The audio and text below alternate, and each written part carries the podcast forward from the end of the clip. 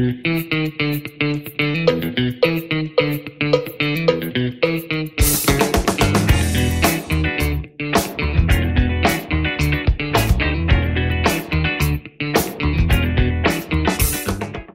家好，欢迎来到股气，感谢收听。我们今天要讲的主题是明年美国升息究竟对哪些金融业会有利多的影响？那第二个是开发金它被零零五六剔除了，到底该怎么办？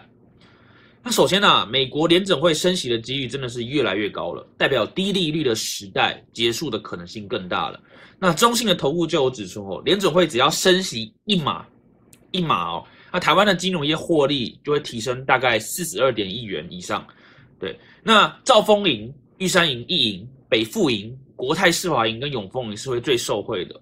那另外呢，中信投顾他们也持续在关注国泰金、兆丰金、开发金、星光金、永丰金、江银、台气银、上海商银还有金城银这几间哦。那联总会升息最快最快可能会从明年的 Q two 开始，那这样子的话才可以有效的避免通膨失控。那大家可以看到这张图。今年目前所有的金融业，大部分到十一月之前的单月 EPS 都已经公布了。那我们可以发现，前十一个月累积 EPS 的排名，第一名是我们的富邦金金融股王，那 EPS 来到十二点二亿元。那第二名是国泰金，累积的 EPS 达到了九点九五。那第三名就是金城银，它的累积的 EPS 达到五点九八。可以看到，第一名跟第二名远远的甩开后面的所有人，就是我们的国泰跟富邦这两只股王。那不管你爱存哪一档金融股啦，把握买绿不买红的方式，慢慢买入。那我们拉长期来看，绩效都会不错。那当然，你去买零零五零，你买大盘的绩效 ETF 也是可以的。那如果你偏好稳定的金融股的话，你可以选择关股成分多一点的，没有好坏之分，只有习惯不习惯。好，那我们来看一下开发金二八八三这档，我个人也特别关注了，因为它最近即将从零零五六元大高股息隐退了。那导致很多人恐惧说，哎，今天会不会从零零五六剔除？是不是代表开发金出了什么问题？那我这边分享一下我个人的观点。首先，零零五六它是从股息投报率去着眼，那为了保持一定的值利率，吼，那股价会受到压抑是很正常的。所以今天开发金从零零五六剔除，有两个可以想的想法。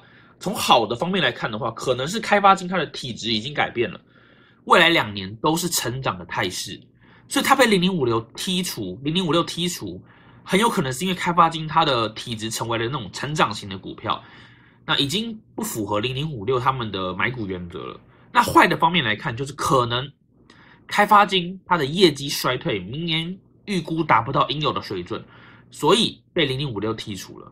那这两个想法来看，目前看起来应该是好的方面的观点，因为零零五六。他觉得开发金可能体质变好了，要成长，那成长的时候股价就不能受到压抑了嘛，对不对？那股价一提升，直率下降的话，那对零零五六它以直利率着眼的观点来看的话，可能就会觉得不符合他们的选股原则，所以被剔除了。所以我个人是比较偏好是，比那个开发金要成为成长型股票这个想法了。那我们可以再对比一下零零八七大这档一的 ETF。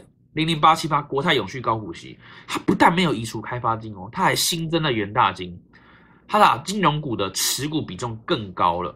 那针对明年美国的升息，零零八七八可能为了这一个原因，它做好了更多的准备，去买更多的金融股。所以，我们事情不能只看单方面的嘛。你看到零零五六剔除了，可是零零八七八却没有剔除开发金，还增加了其他金融股的持股嘛？对不对？每一档 ETF 都有自己的逻辑跟策略。所以零零五六把开发金剔除了，不影响我去买开发金的意愿了。对，那开发金基本面获利，还有都是稳健的成长的状态，而且还有等待中的就是并购中售的效益。虽然它的股价因为跟中售有股权兑换的关系，所以被压抑了很久。但是我的感觉来看啊，金融股被压抑的越久，通常未来弹的就越大。